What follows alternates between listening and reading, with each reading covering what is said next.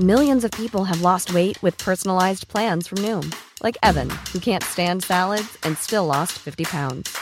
Salads, generally, for most people, are the easy button, right? For me, that wasn't an option. I never really was a salad guy. That's just not who I am. But Noom worked for me. Get your personalized plan today at Noom.com. Real Noom user compensated to provide their story. In four weeks, the typical Noom user can expect to lose one to two pounds per week. Individual results may vary. Heraldo Podcast, un lugar para tus oídos. Noticias del Heraldo de México. La Comisión Nacional del Agua comenzó con recortes desde la semana pasada en el Valle de México por bajos niveles en el sistema Cutzamala. Hasta la semana pasada la presa reportaba 39.6% de su capacidad. Esto pone a México ante una crisis hídrica y pese a los ciclones que se han presentado en las últimas semanas, no han sido suficientes para aumentar el nivel de las presas.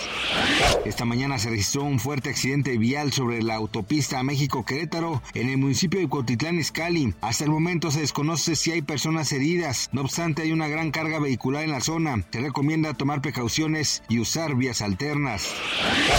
Una mujer israelí de 85 años fue puesta en libertad por el grupo Hamas, quienes la tuvieron retenida desde el pasado 7 de octubre. Comenta que unos jóvenes entraron a su casa y la golpearon. Posteriormente la tomaron como rehén. A pesar de la desagradable experiencia, dice que fueron amables con los retenidos, les brindaron atención médica y se preocuparon por ellos.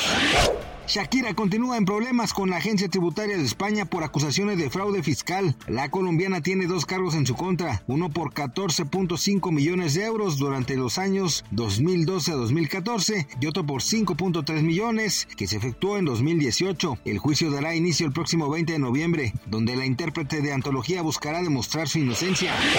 Gracias por escucharnos, les informó José Alberto. Noticias del Heraldo de México.